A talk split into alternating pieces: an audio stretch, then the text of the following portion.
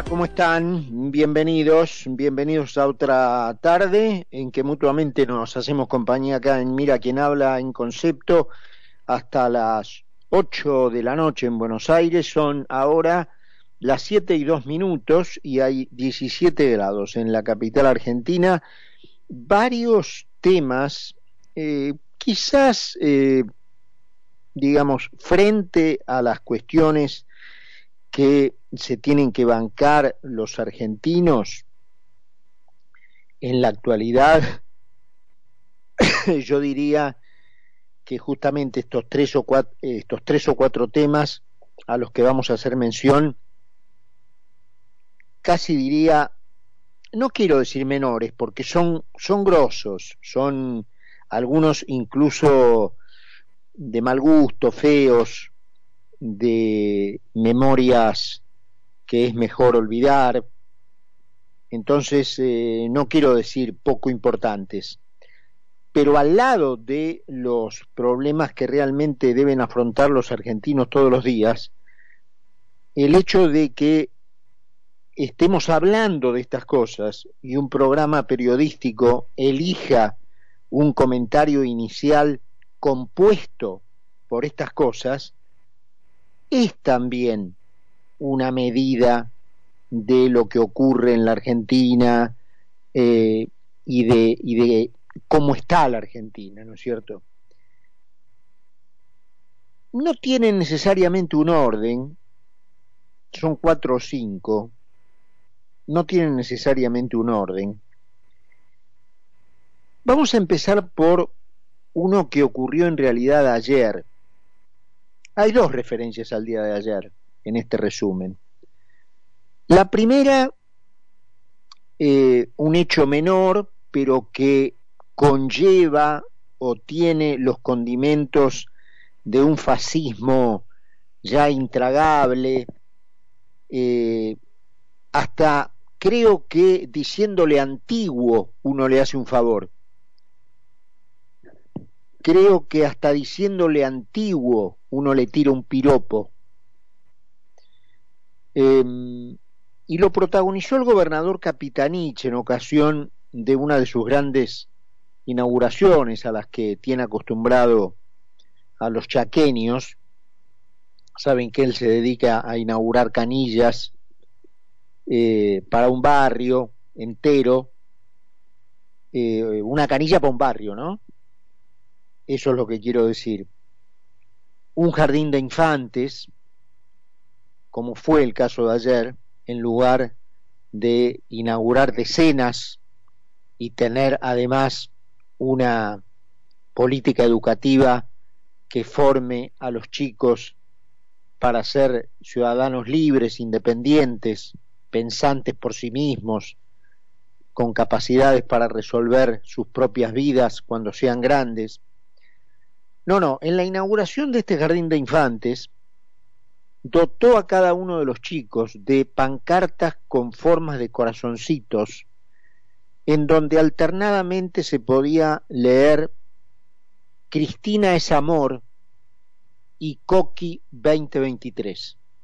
Había distintos corazoncitos en las, en las manos inocentes de chicos cuyos cerebros se están formando y por eso hacen estas, estas fachistoteadas, permítanme la invención del término, en esos cerebros que se están formando, ponen esas imágenes que le hacen sostener a ellos mismos con formas de corazones, en donde en unos se podía leer Cristina es amor y en los otros Coqui 2023, mientras el gobernador, mirando a los chicos desde arriba y cagándose de la risa, aplaudía. No se puede ser más fascista, no se puede ser más musoliniano, más hitleriano, más adherente a Goebbels, eh, no se puede ser, por eso digo que decirle antiguo obviamente cualquier referencia a Mussolini, Hitler, Goebbels es por definición antigua, pero decirle antiguo cuando detrás de esa palabra están Hitler, Mussolini, Goebbels, es hacerle un favor, es casi tirarle un piropo. Em, entonces lo quiero traer a colación como un hecho dramático que en el maremoto de eh, gente que tiene que vérselas todos los días con cuestiones que no hacen otra cosa que complicarles la vida, pasa desapercibido. El otro tema tiene que ver con el principito, que no tuvo mejor idea que refiriéndose a la oposición, decir que están, que están viendo en la oposición quién mata al primer peronista.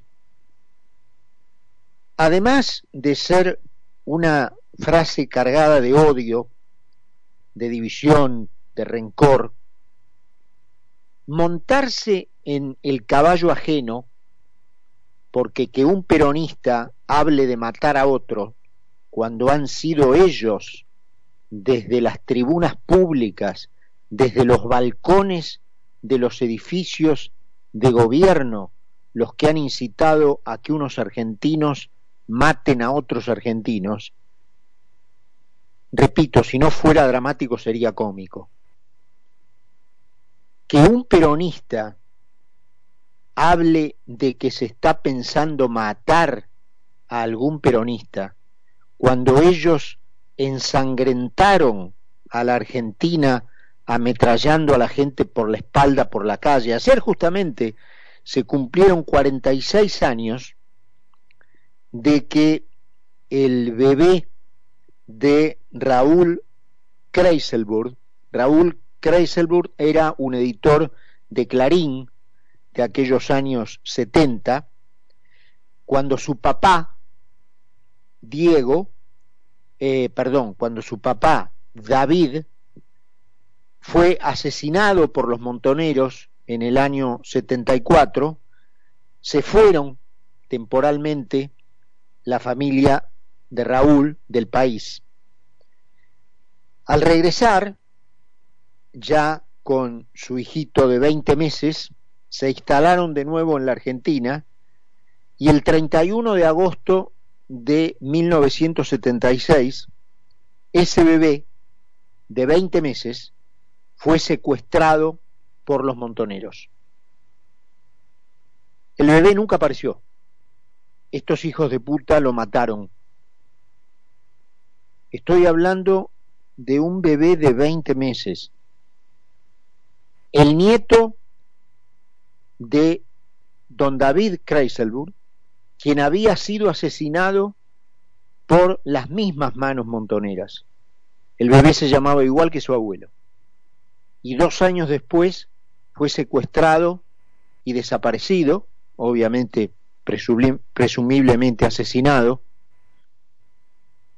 nunca apareció, o tal vez fuera entregado con el mismo estilo que luego ellos criticaron de los militares a alguna camarada que no podía tener familia. Y en el mejor de los casos hoy tendrá 46 años y nunca habrá conocido a sus padres y Raúl Kreiselburg, aquel editor de Clarín de los 70, habrá perdido a su hijo.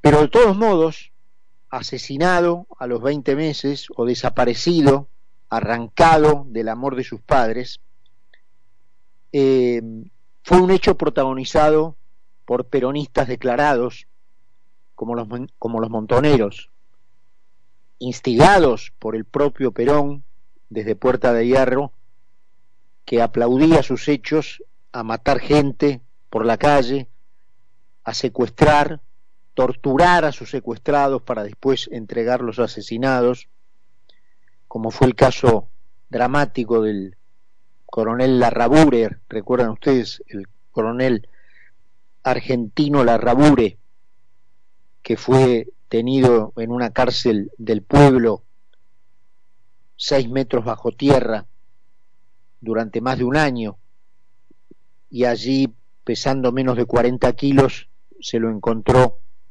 más de un año después asesinado. Em, esta gente, en la boca del hoy principito, habla de matar. ¿Ustedes hablan de matar? Ustedes hablan de matar.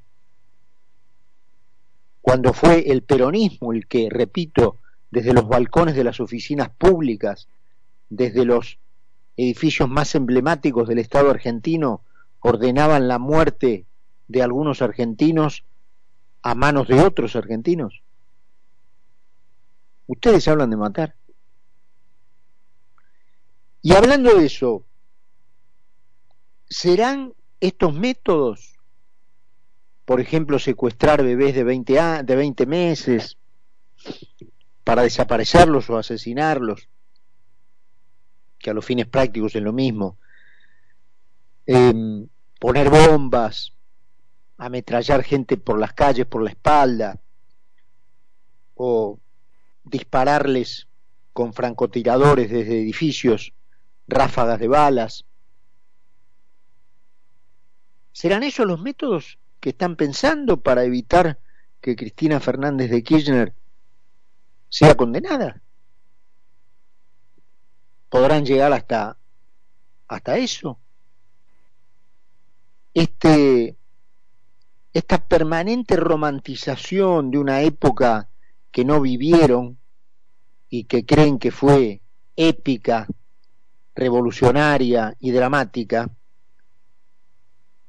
los que sí la vivimos y la recordamos bien, porque no sabíamos si siendo completamente inocentes, porque no estábamos ni de un lado de, ni del otro, podíamos volar en mil pedazos por la calle, fruto de una bomba puesta aleatoriamente por estos hijos de recontra remil putas, eh, sí sabemos lo que ocurrió.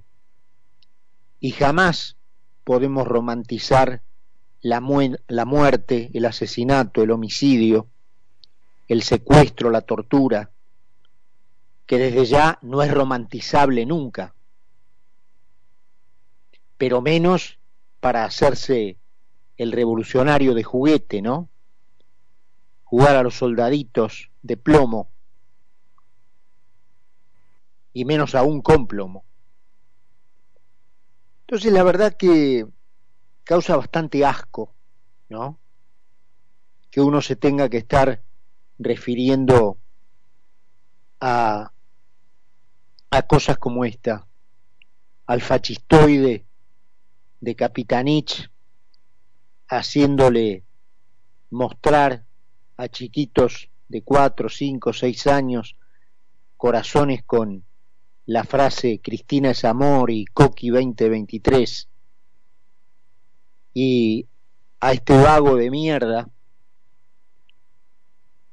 que nació en cuna de oro y que nunca trabajó decir que están viendo a ver quién mata al primer peronista. Ustedes hablan de matar. Ustedes que deberían tener la referencia a la muerte política prohibida del vocabulario que utilizan, porque nadie mató más argentinos por razones políticas que ustedes. Nadie. Alguna vez deberá ser escrito el libro negro del peronismo, como se escribió el libro negro del comunismo. Más de 300 millones de personas muertas en aras de una pelotudez que hay que ser bastante paleolítico para que alguna vez haya tenido algún andamiento esa idea, me refiero al comunismo, ¿no? una idea que solamente puede ser defendida por, el, por un cavernícola, por un dinosaurio de la edad de piedra, se cobró la vida de más de 300 millones de personas para tratar de implementar por la fuerza su librito vergonzoso.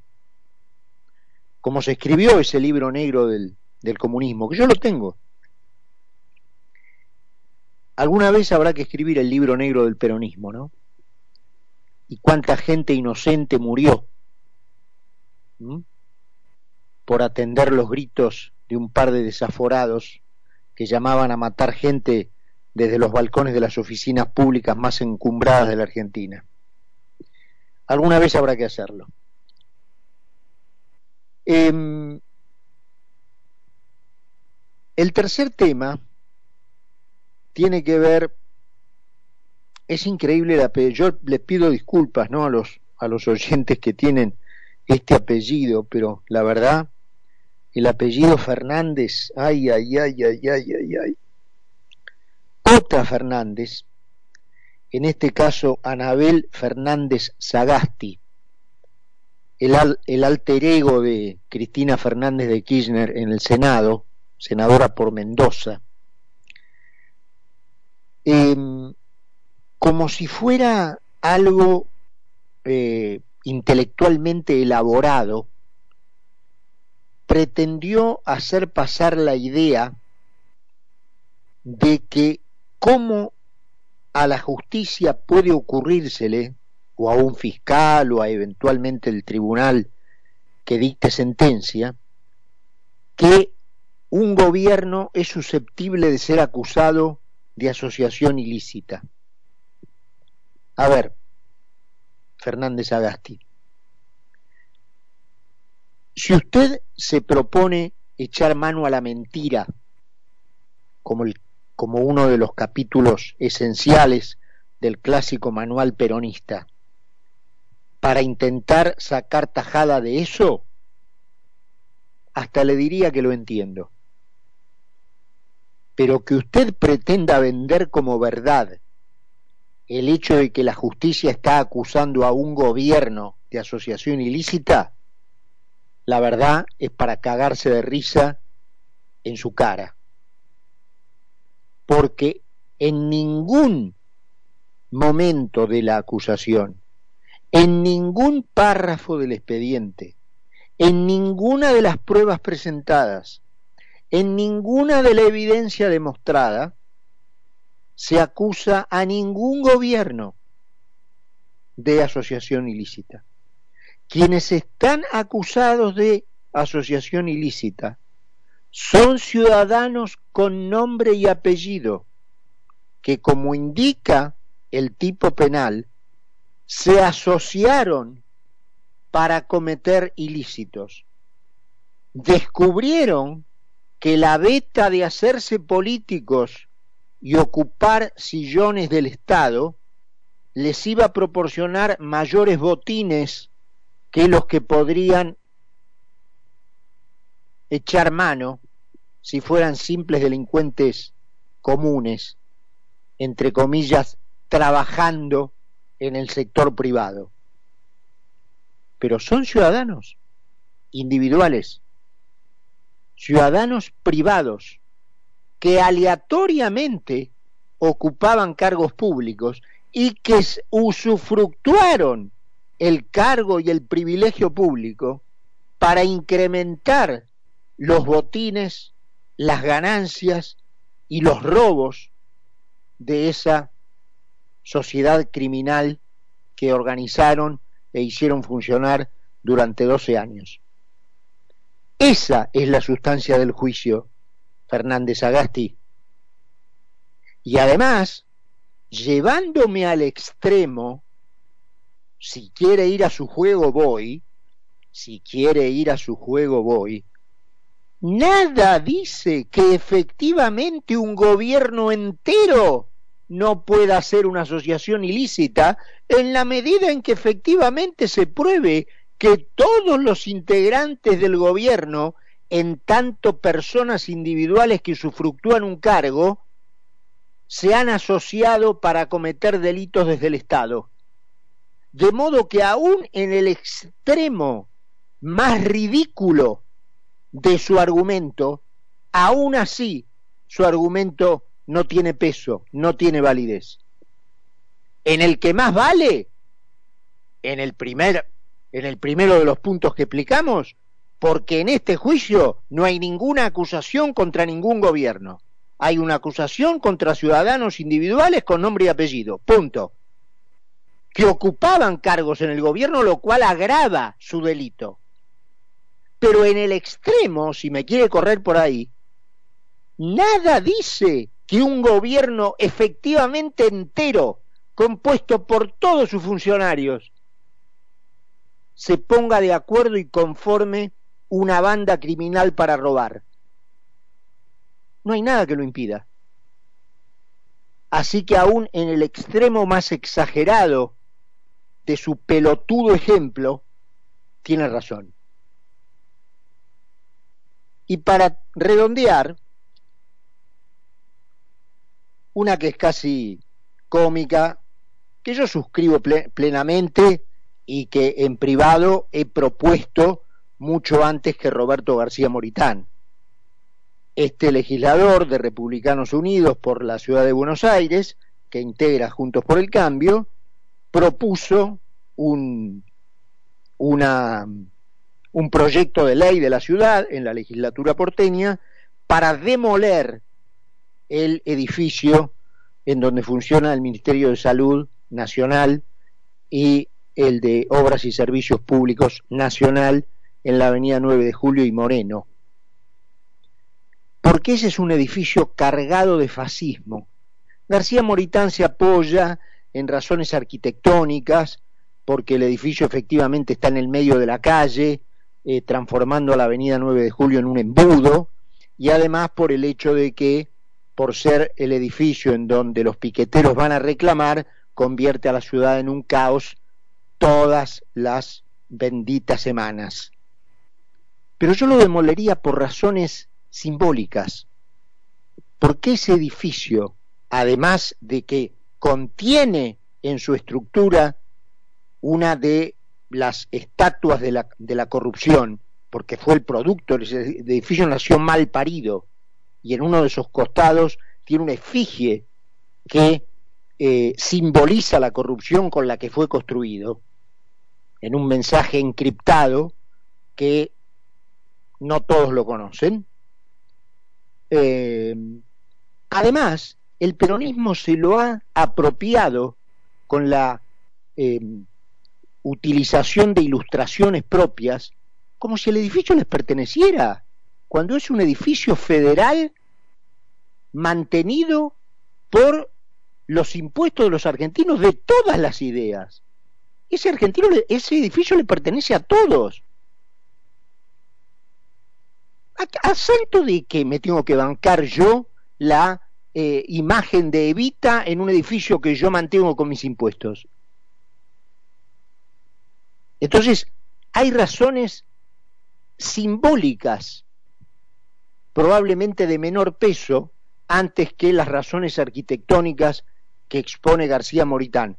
Pero aun cuando fueren por esas, estoy plenamente de acuerdo en que semejante monumento a la corrupción debería ser transformado en escombros lo antes posible.